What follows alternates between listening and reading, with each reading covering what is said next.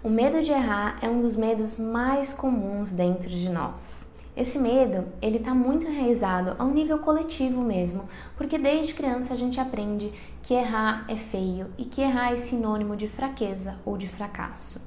E é esse medo, muitas vezes, o responsável por você não conseguir sair do lugar, porque ele está sempre ali trabalhando para fazer você ficar estagnada e te impedindo de começar algo novo, de realizar as coisas e de se arriscar na vida, ou até mesmo de você se aperfeiçoar em algo que você já é boa.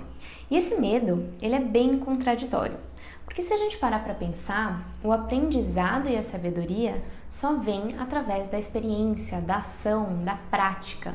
E quando você se permite experienciar, é inevitável que você também se abra para o erro também. Portanto, é uma escolha.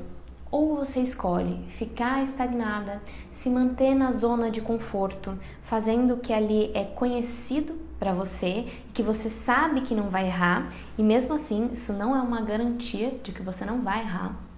Ou você escolhe se abrir para experienciar, para colocar em prática, para errar e se desenvolver. E uma das coisas que pode te ajudar a começar esse movimento é sempre se colocar num lugar de iniciante. Sabe aquela criança espontânea, com sede de aprender, curiosa, que sempre quer ir além das coisas? Esse lugar é um lugar que normalmente vai te aliviar do peso das expectativas e dessa cobrança em relação ao erro. Por isso, busque sempre fazer algo que você nunca fez na sua vida. Experimenta fazer mais vezes algo pela primeira vez, ou então fazer algo que você já faz, que você já conhece de uma nova forma. Explore o máximo desse lugar, porque o novo vai fazer você se sentir mais aberta para ver as coisas por uma nova perspectiva, ter novas ideias e enxergar a vida de um lugar desconhecido.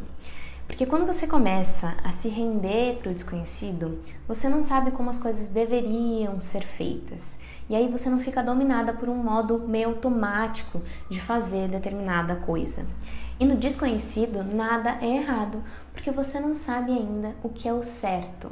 Então, esse é um convite para que você se abra para habitar um lugar desconhecido dentro de você e começar a colocar luz em lugares, em habilidades e talentos que podem aí estar escondidos atrás de um medo de errar e de um medo do fracasso.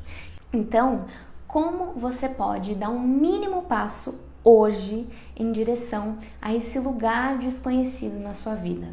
E no menor sinal de medo que vier te fazer parar, lembre-se, você só fracassa quando desiste.